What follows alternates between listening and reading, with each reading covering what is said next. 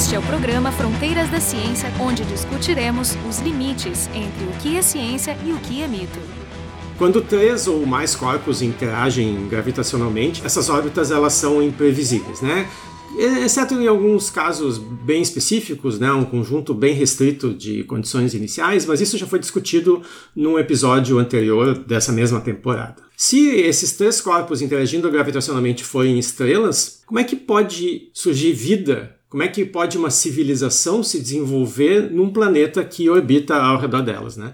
Esse foi justamente o ponto de partida do Cixin Liu para escrever o primeiro volume da trilogia chamado O Problema de Três Corpos, que foi lançado em 2006 na China. Né? Logo em seguida ganhou o Prêmio Galaxy chinês de novela de ficção científica e depois que saiu a tradução em inglês ganhou o Prêmio Hugo né, que é um dos mais importantes da ficção científica. Então, o tema de hoje é justamente a trilogia, que é chamada Lembranças do Passado da Terra, formada também por outros dois volumes, né, A Floresta Escura, de 2008, e O Fim da Morte, de 2010. E o pessoal reunido aqui para conversar sobre o problema dos três corpos é o Daniel Oliveira, o Sandro Duarte, o Jorge Kielfeld e eu, o Jefferson Arenzon. Bom, a gente já avisa agora, né, que é inevitável que alguns spoilers vão aparecer, mas uh, a gente, como vai se focar mais no primeiro volume da trilogia, isso não vai estragar a surpresa de quem for ler os três volumes, é pelo contrário, a gente incentiva que vocês façam isso.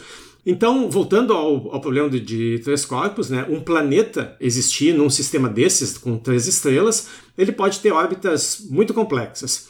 E a estrela mais próxima do nosso sistema solar, a Alpha Centauri, próxima Centauri, é na verdade um, um, sistema triplo, né? São, são três estrelas e é justamente o berço dessa civilização, a civilização trissolariana, que tem uma vida miserável, apesar né, de super avançada tecnologicamente.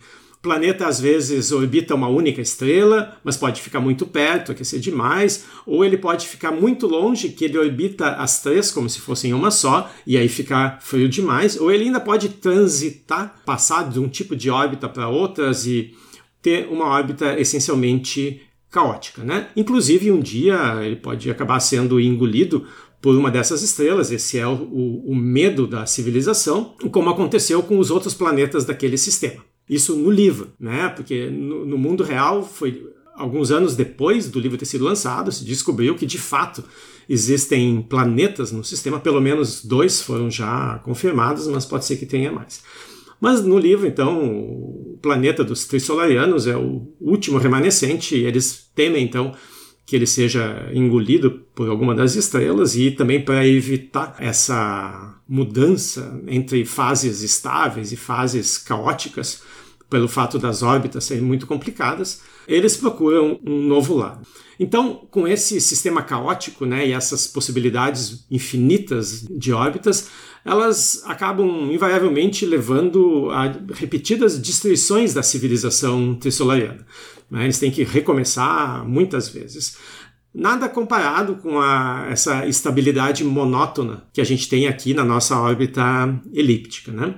E então esse é justamente o motivo principal do livro, né? a vontade da civilização trissolariana de abandonar o seu sistema natal e se mudar aqui para a Terra. Então, os três livros do Liu, eles contam né, nas suas 1.300 páginas toda essa epopeia, como é que a humanidade lida com isso. Bom, só para começar, eu queria uma rápida rodada assim para que vocês dessem as suas apreciações sobre o livro, né? Só para criar o clima. Realmente foi um livro que me marcou muito, foi um livro que eu considero excepcional, assim, tá na lista dos melhores livros de ficção que eu já li. Também eu acho que ele traz elementos muito diferentes do que a gente está acostumado, talvez pelo estilo do Liu mesmo. Foi a primeira vez que eu li um livro onde eu consegui estabelecer uma relação mais próxima com a cultura chinesa, assim, uma humanização da cultura chinesa. E eu acho que é um livro que a gente espera que seja um livro de ficção, mas ele é um livro muito poético Acho que, sobretudo, o, o segundo livro, ele, acho que nesse ponto é ainda mais impactante. assim Ele trata de temas complexos e o Liu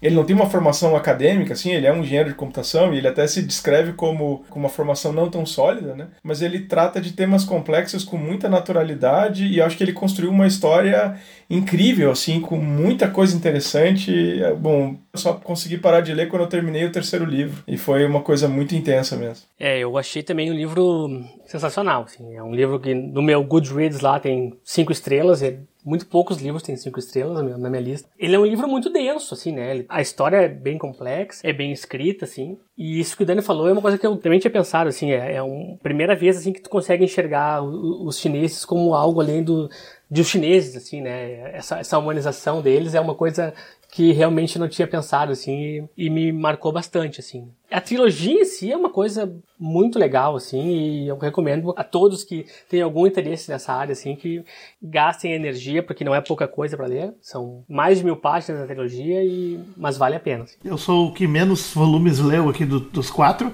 Estou na metade do segundo e não terminei ainda, portanto eu vou ficar aqui patrulhando para que não haja estraga prazeres, que seria a tradução que eu uso para spoiler. Mas assim, a brincadeira é que o livro é diferente, ele realmente vem como um marco, é um livro extenso extenso, mas não é porque é extenso que ele é ruim ou pesado, ele tem uma linguagem, como foi dito aqui pelos colegas também, bastante poética, lírica. A parte que ele, digamos, traz o, o ângulo né, desconhecido para nós aqui no Ocidente, que é o lado exótico de descrever um povo e uma cultura diferente, não foi a parte que mais me impressionou. Eu realmente gostei mais da sucessão de ideias malucas, geniais, concatenadas para criar uma relação, digamos, de um conflito entre civilizações e o seu desdobramento, que em vários aspectos é muito mais realista que qualquer desses filminhos aí, onde né, uma nave gigante desce, sai desintegrando tudo com raios, soltando ETs malvados que despedaçam as pessoas, enfim. Isso é um cenário nesse sentido mais realista. Mas é mais verossímil mesmo, né? É, e tem aquela questão que ele respeita as distâncias, que é uma coisa que na ficção científica o pessoal ignora a velocidade da luz, abusa de variantes pouco e mal explicadas, né, do transporte de dobra, o uso de buracos negros e buracos de minhoca, e na verdade esses caras viajam numa velocidade sub-luz como tem que ser, como a gente inclusive sabe fazer e tá fazendo, só que bem mais sub que eles, né? E eu acho que isso é o mais interessante de tudo. O romance todo acontece criando e descrevendo um ambiente de expectativa e antecipação. Nada acontece. Eu tive um cara que escreveu lá como é um épico e é mais épico onde nada acontece. É mais ou menos isso que o cara disse. Eu gostei da ideia. Não, e aí, durante um bom tempo, a única coisa que se sabe é que houve uma mensagem de rádio, né? E nada mais. E fica aquela expectativa. Isso é bem legal. Nesse sentido, eu coloco ele junto com o contato do Carl Sagan, que é, é o meu livro favorito nessa temática por várias razões, mas o filme também está entre os meus favoritos, porque o filme é muito, muito cuidadoso. E ele deixa em aberto o que tem que ficar em aberto. Ele respeita aquele princípio que eu chamo de princípio de 2001. Tu não precisa contar tudo e detalhar tudo para fazer um filme inteligente. Pelo contrário, é nas lacunas que ele fica inteligente. Mas ele disse uma coisa legal numa entrevista que ele falou assim: não tem como um bom escritor antecipar a interpretação do leitor é sempre uma surpresa. E é verdade. Tipo assim, a gente pensa algumas interpretações. Aí vem um cara de uma interpretação 10 melhor que a tua. Não, mas as interpretações são, são uma, uma parte super interessante também, né? Sem dar spoilers, aí tem uma parte super interpretativa depois, mas eu, eu, tem várias interpretações muito loucas rolando na internet. E uma delas, inclusive, é, é que o livro é uma metáfora, né? E que os trissolarianos são os chineses e os chineses são os americanos, enfim. Tem, tem muita coisa rolando aí, assim. Tem que falar também, acho que é uma parte importante do livro, assim, eu acho que muita gente gosta dessa parte e, e se interessa pelo livro por essa parte, porque é uma, um mecanismo que os trissolarianos pensaram em como explicar aquela civilização deles foi criando um jogo de realidade virtual e fazendo pessoas se interessarem por jogar esse jogo. E aí, vivenciando esse jogo, a pessoa tinha uma ideia de como era aquela civilização lá. É, eu achei uma, uma ideia muito boa. Assim. É, foi vivenciar um pouco da realidade trissolariana. Assim, porque ele foi, ele foi usado para captar, assim, né, os, os integrantes do ETO lá. Então era para tipo aquele filme lá, O Último Guerreiro das Galáxias lá. Então eles puseram um joguinho para ver quem é que ia pro lado deles, assim. E é muito, muito interessante mesmo. É interessante porque é, digamos, uma maneira diferente de fazer a narrativa, toda ela de dentro da Terra. Então ele, ele consegue passar alguns elementos da civilização trissolariana sem revelar muito. A gente continua no mistério total de como eles são ex exatamente, mas ele passa aquilo que eles consideram relevante para que a gente saiba. Para que a gente possa entender um pouco né, da civilização, sem também dar muito detalhe. Né? Nisso eu coloco uma pergunta que talvez revele alguns detalhes, mas não todos. Que eu me lembre, uh, uh, foi o, único personagem ocidental que tem o Mike Evans, que é um CEO milionário meio maluco lá que, que patrocina uma série de coisas. Foi o grupo dele, a ETO, né? A, como é que é? Earth Trisolaris uh, Organization, né? Que foi criada para receber os caras. Venham, venham, acabem conosco. Opa, contei demais. Ah, ele que criou o programa com o intuito de recrutar. Mas esse programa veio meio pronto, chegou de alguma forma aqui. Como ele chegou? Eu honestamente eu li há tanto tempo que eu não me lembro. Tipo assim, quem fez afinal o programa? Não, eles não dizem. Mas ao mesmo tempo eles conseguem interferir com uma série de tecnologias que a gente tem, né? Então, um desses mecanismos de manipulação são os sófons. Aí a discussão dos sófons abre toda uma gama de possibilidades, né? Desde a maneira como eles são construídos, a maneira como eles funcionam para mandar informações em, em, tempo real e como eles atrapalham a tecnologia humana. Então, aqui tem um ponto que eu acho que é fundamental, que permeia todo o livro, que é a importância que é dada à ciência básica. A ciência básica ela é tão importante, ela é tão fundamental que a única maneira de garantir que quando a frota chegar, que os 400 anos que a Terra tem de desenvolvimento tecnológico não vão levar a um estágio que possa destruir essa frota, é impedir o desenvolvimento de novas tecnologias. Então, a única maneira que eles têm de fazer isso é fazer com que a ciência básica feita aqui pare. Esse momento é muito, é muito forte, né? Assim, eu acho que é muito bonito o jeito com que ele se apega a isso e constrói todo o universo dele em volta desse tema fundamental aí, né? Tem uma hora que os caras falam, né? É, a gente tem que fazer alguma coisa para acabar com a ciência da, desse planeta, senão isso aí não vai ser mais uma expedição, vai ser um funeral. Isso, porque o que, que acontece no mundo hoje, né? Quando um país quer impedir que outro se desenvolva tecnologicamente, eles vão lá e destroem o parque tecnológico, eles destroem a aplicação da ciência nesses países. Aqui não. Tu está querendo dizer que nós estamos sob uma invasão trissolariana no Brasil? Ah, muito bem observado. Talvez. Mas uh, então, ao contrário do que é feito hoje na Terra, né, para impedir o desenvolvimento, atacar a ciência aplicada e tecnologia, aqui não. Os trissolarianos, eles sabem a origem da ciência aplicada e da tecnologia, né, que está na ciência básica. E eles sabem que, bom, se eu interrompo a, a, ciência básica, eles talvez consigam tirar o último suco ali da, da ciência que eles têm hoje, mas dali eles não passam. Eles estão impedindo uma revolução tecnológica. E o mecanismo que eles têm para fazer isso são os sófons. O livro introduz um monte de maravilhas tecnológicas, né? Mas o Sofon é uma daquelas tecnologias que, que basicamente sustentam a, a história, né? É, eu acho que vale a pena falar um pouquinho sobre como é que o Sofon é montado lá. E gostaria muito de ouvir vocês dizerem se existe algum grau de, de realidade né, nesse tipo de conjectura, assim. É, eu vou dizer que eu, assim, eu fiquei, na verdade, meio dividido, assim, porque os softwares, eles, por um lado, eles são uma proposta fantástica, assim, né? Eles funcionam como, ao mesmo tempo, espiões, usando o entrelaçamento quântico, eles mandam tudo o que acontece na Terra lá para os Trisolarians, eles distorcem a nossa percepção da realidade porque eles manipulam a luz e a gente não pode confiar no que a gente enxerga mais. E por fim, como o Jeff falou, assim, ele, ele impede qualquer avanço na física básica, assim, porque ele interfere nos resultados de qualquer experimento com acelerador de partículas. Então eles não sabem o que, que pode confiar e tal. Mas por outro lado, assim, é um plot device, assim, às vezes meio Deus ex machina, assim, ele, porque pode tudo. Qualquer ideia que a gente tenha para poder contrapor os trissolarianos não dá, porque tem os sófons e a gente não pode confiar em nada, assim. Ele tem esse ângulo também. Na verdade, assim, eu gostei, mas é uma, é, ele é mais uma referência vaga a algumas coisas da ciência e fala do colapso de dimensões, né? Se o sófon seria um, um objeto de 11 dimensões, colapsadas em três dimensões num corpo do tamanho de um próton e ele pode ser expelido uma velocidade muito próxima da velocidade da luz, portanto chega antes aqui. Eles embarcaram uns super dispositivos, máquinas, que seriam supercomputadores capazes de fazer esse monitoramento e sabotagem tecnológica aqui, e colapsaram ele num próton, cuspiram ele para a Terra, mandaram alguns. Não está claro se foi um deles que trouxe o programa do jogo, do game. Eu acho que o game é só uma coincidência. Ele é feito pela imaginação do pessoal de como seria esse povo lá porque o objetivo dele é estimular os jogadores a tentar encontrar uma solução a ele, mas ao mesmo tempo se acostumar com a ideia de que existiria essa civilização lá e tal.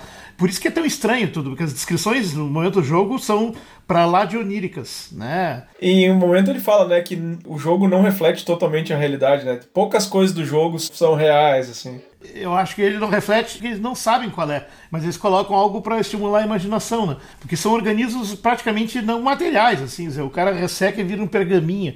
É um negócio para lá de doido, né? Mas eu gostei da ideia, é muito bonito, é muito tudo dentro dessa linha poética ali do que ele conseguiu construir, né, dessas metáforas, está muito interessante. Bom, isso traz um outro problema, né, que com essa destruição recorrente da civilização, né, é estranho que eles tenham chegado a uma civilização tão mais avançada do que a nossa, né? Porque, bem ou mal, a gente nunca teve uma destruição até hoje em, em, larga escala, né? Mas eu não lembro, eles falam sobre isso, sobre como eles preservariam a memória de entre uma geração e outra? Não? É, eles perdem um pouco, mas eles têm uns cofres lá, umas coisas que eles guardam e tal, então eles chegam a falar sobre isso e eu acho que esse é o grande problema, né? Porque eles, com essas eras caóticas, eles passam muito tempo naquela hibernação, desidratados lá, e ao passo que a humanidade ela estava progredindo cada vez mais rápido. Né? Ele fala lá 100 mil anos para sair de caçadores-coletores até agricultura e depois alguns milhares para ir para a Revolução Industrial e agora a gente dominou a energia atômica, está na era da informação, quer dizer, a gente está muito rápido. Então, aqueles 400 anos não dá para segurar, é. Eles têm que percorrer todas as etapas para chegar, o que já inclui uma premissa bem complicada, que é típica talvez do otimismo tecnocientífico chinês e que é parecido com o ocidental, né, de que é tipo está pré-determinado isso. No momento que tem um, um, animal inteligente como um humano ou uma inteligência desse tipo, ele necessariamente vai arrumar para uma civilização tecnológica sempre, o que é uma premissa ruim. É tudo uma questão de probabilidades, é claro, mas se considera muito menos provável que vida surge, se estabilize e certamente que percorra passos até chegar numa etapa tão complexa que precisaria muito tempo, num ambiente pouco regular ou estável. Ou seja, um planeta que é irregular, que tem estações imprevisíveis, por exemplo, seria para lá de hostil à vida. A vida precisa de alguma regularidade porque a seleção darwiniana vai se dar em função dessas regularidades. Tu vai selecionar para algo que tu tem como esperar. Como é que tu vai selecionar para algo que tu não sabe o que vai ser? Então, não é possível uma evolução do tipo darwiniana num ambiente aleatório do ponto de vista biológico. Então, essa regularidade das variações é, ela é fundamental. Eu dou um exemplo aqui. Ó, a, se considera que a Terra, por exemplo, é um lugar ideal para surgir vida, até porque tem vida, né? que porque nós temos a Lua grande e próximo o suficiente e ela exerce um processo de estabilização da rotação do eixo e as outras variações do eixo. Não é só rotação em torno dele, senão é aquelas vibrações, nas precessões e tudo mais. Então é muito regular, mesmo que varie ao longo de milênios, varia de forma regular também. Marte, por exemplo, que é menor que a Terra, oito vezes menor, mas não tem uma lua desse porte, ele tem um eixo que oscila de forma bem aleatória seja, se acredita que, mesmo que possa ter surgido vida, pode ser que seja um evento bem rápido, tudo leva a crer que sim. Se parece que em menos de 100 milhões de anos tu poderia ter surgimento e uma certa diversificação de vida, já as ideias de hoje estão nessa linha. Marte não seria um lugar propício para muita história, porque essas imprevisibilidades tornariam impossível a coisa ir muito adiante. No caso do planeta trissolariano, é muito mais louco o negócio porque eles têm eras de tamanhos curtos ou longos, né? É muito mais improvável. Tu pode ter uma janela larga o suficiente onde aconteça um episódio. Depois tu vai ter várias janelas onde não dá tempo de acontecer.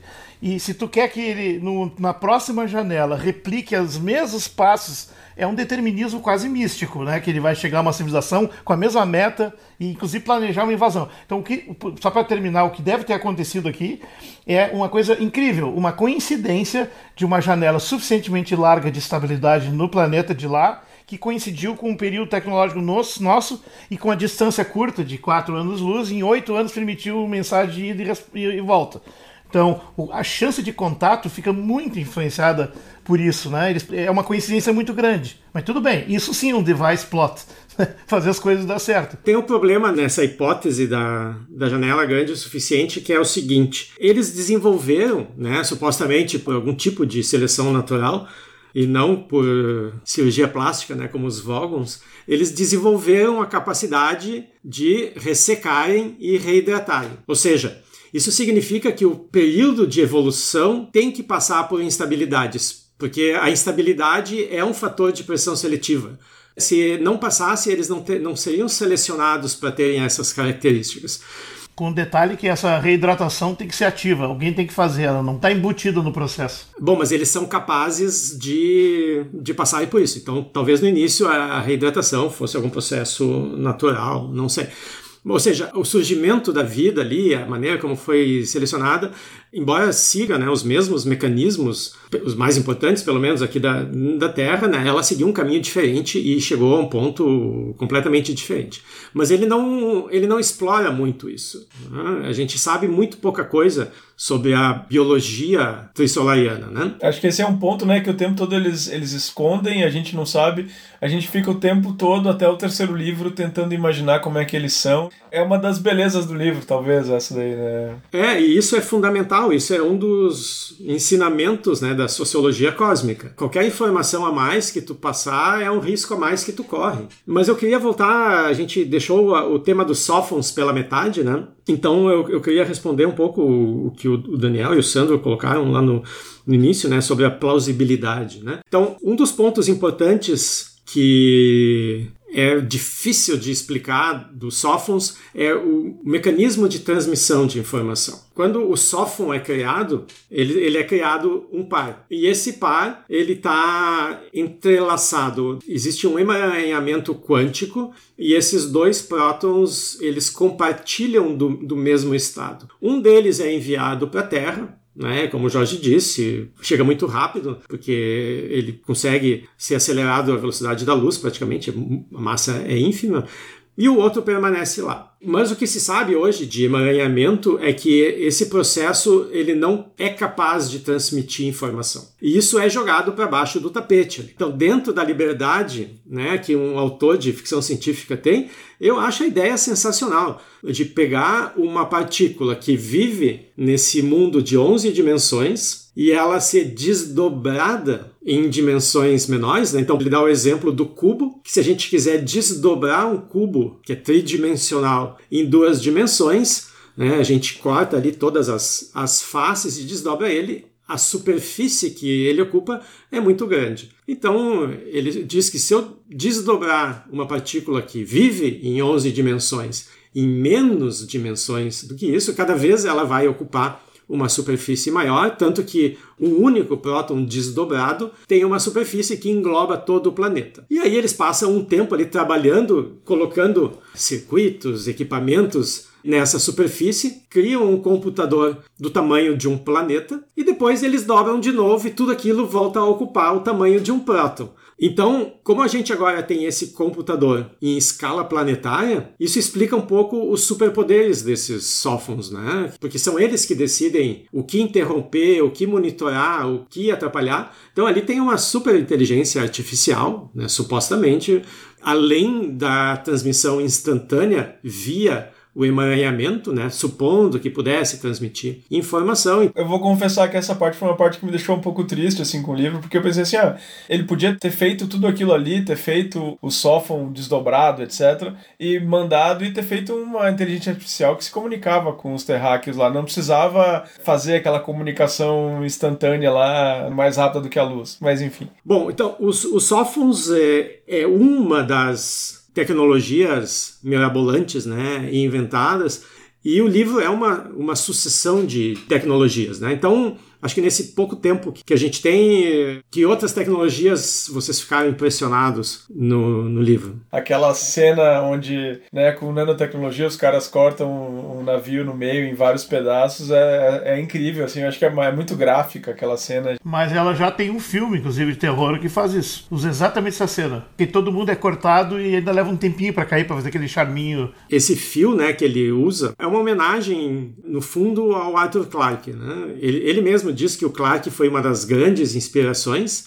E essa é a mesma tecnologia que nos próximos volumes né, da, da trilogia vai ser usada para levantar o famoso elevador espacial, que a gente fica nessa discussão se é possível ou não, mas eles têm ali. É, parece muito mesmo. Acho que ele bebe muito do Clark, né? E ele fala isso o tempo todo, foi um grande influenciador e tal. Então, o lado do Liu de hard science fiction, né, da ficção científica dura, ela é muito parecida com Arthur Clarke. Só que ele consegue misturar com soft science fiction também, né? Eu, eu li umas cinco ou seis reviews e todos eles têm a concordar com isso, que ele é uma espécie de Arthur Clarke asiático. Mas é engraçado que vocês estavam comentando lá no início como ele traz esse lado humano do chinês e mostra o desconhecido. Eu estava falando antes e não terminei, que na verdade ele está surfando num momento histórico do planeta em que nós estamos, digamos, descobrindo né, a China que se levanta e possivelmente a mesma que o Napoleão temia, que o dia que ela se erguer, o mundo tremerá, não dizia ele,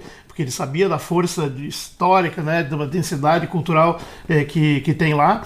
Mas, assim, a descrição humana não é tão densa assim, não, ao meu ver. Eu achei, inclusive, aquela parte inicial do livro, que é que muita gente acha interessante. Eu, pessoalmente, achei meio. Não sei se porque eu já tinha algumas outras coisas sobre o assunto, eu, assim, pareceu um pouco espesso. E essa entrada, talvez dificulta chegar nas coisas mais ficção científica, aqueles ganchos, aqueles anzóis é, finais, na minha leitura, né? Como a China é a novidade do momento, então todo mundo está aberto a receber isso, e esse foi parte do impacto que as pessoas sentiram. Mas no fundo, no fundo, os personagens não são muito descritos, que nem o Clark. Clark também não vai a fundo, é tudo meio superficial. O que funciona é, é os eventos esse início do livro, que, que trata da Revolução Cultural da China lá, na verdade, ele foi trazido por início na, na tradução americana, né?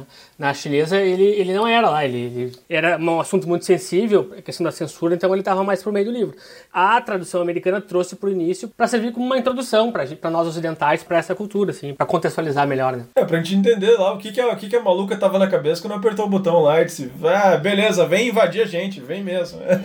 é, exatamente, ficou muito bom isso aí, eu não tô dizendo que é ruim, mas eu digo assim, um pouco tem o um encanto da novidade. Né? opa, estamos descobrindo esse mundo desconhecido e tal. E de fato eu tinha que encontrar uma justificativa por que a pessoa vai ser tão, digamos assim, tão uma misoginia total. Tipo assim, o cara, por exemplo, esse empresário, CEO ali, ele é um especista, ele acha que tem que eliminar a humanidade para salvar as demais espécies. Isso é usado para justificar a revolta né? Mas ao mesmo tempo é um, tem um pessimismo ao longo de toda a história. É sempre assim, muito sombrio tudo. Tipo, não temos futuro, isso aqui não vale a pena, aqui é tudo sombrio, triste, sem esperança. Então, que entre esses caras aqui e tome conta, né? Seja, quinta coluna com discurso filosófico. Exato, exato. Isso é mais no primeiro. Nos outros volumes, é, esse humor da humanidade como um todo, ele oscila. A gente passa por períodos sombrios, como nesse primeiro, mas depois a gente passa por períodos de euforia também. Quando a gente acha que vai conseguir, tem uma hora que eles acreditam, né? conseguimos, conseguimos. É, tem tantas reviravoltas que a gente passa, mas a gente volta depois para outro período sombrio.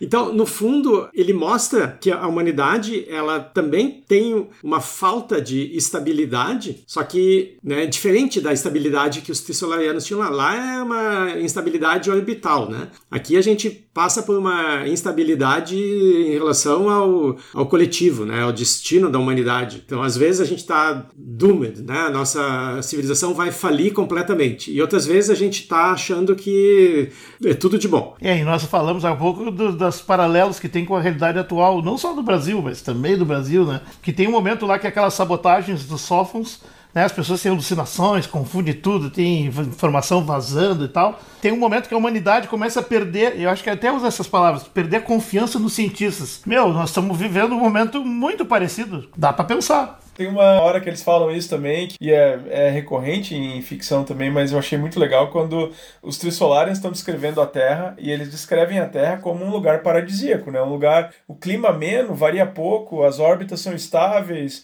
os caras vivem numa espécie de paraíso lá. Como é que esses caras são, são tão ruins, sabe? E a coisa assim de que não adianta esperar pelo salvador externo, né? Assim, isso é, durante um tempo a humanidade depositou as esperanças na religião ou na filosofia, enfim, como uma, uma maneira de, de, de, salvação, né? E aí no livro ela começa a depositar as esperanças nos trissolarianos, como se, bom, eles vão vir e com uma inteligência superior e uma tecnologia superior eles vão resolver os nossos problemas, mas eu, eu acho muito legal a, a discussão quando fala que não necessariamente uma, uma ciência super avançada e uma tecnologia super avançada são um bom indicativo de que aquela civilização vai ser moralmente superior mesmo, né? Seja lá o que é ser moralmente superior, mas não adianta esperar por essa intervenção externa, tem que partir da gente, né? Então isso, isso para mim foi muito forte, muito bonito também. Mas só falando antes, assim, nós já estamos chegando no fim, né? Mas estava falando assim que tecnologias te impressionaram mais. Pessoalmente achei a parte mais bacana mesmo é o fato dela conseguir desenvolver um método de transmitir amplificadamente o sinal de forma tão certeira, né? Como ela conseguiu fazer usando, bom, vamos fazer mais um spoiler, cavidades intrasolares né, de ressonância para amplificar o sinal lá. Talvez tenha um spoiler que vale a pena falar, que é o conceito ou premissa da floresta escura. Ou seja, aqui temos duas civilizações que vão entrar em conflito, Então, isso fazer a pergunta: será que isso é sempre necessário? É inevitável ou existem alternativas? Enfim, nós não sabemos, né? Então, por tudo que vocês ouviram aqui, né, a gente obviamente recomenda a leitura da trilogia né, do Cixin Liu, O Problema dos Três Corpos, né, é uma grande obra da chamada ficção científica dura, mas também entremeada com elementos da ficção científica mais poética, né, mais soft juntando uma, uma ótima história, muito bem contada, com ideias mirabolantes e, e bem discutidas, né? E como mensagem final fica essa defesa da importância da, da, ciência básica, que a gente sabe que é sempre o ponto de partida para todas as aplicações e tecnologias que a gente tem e que um dia vai ter. E para fechar, uma frase do livro, que é bem adaptada também aos nossos tempos, que é a seguinte: In the face of madness, rationality was powerless. Frente à loucura, a racionalidade é impotente. Então participaram dessa conversa hoje o Sandro Duarte, o Daniel Nunes de Oliveira, o Jorge Kilfield e eu, Jefferson Arenzon. O programa Fronteiras da Ciência é um projeto do Instituto de Física da URGS.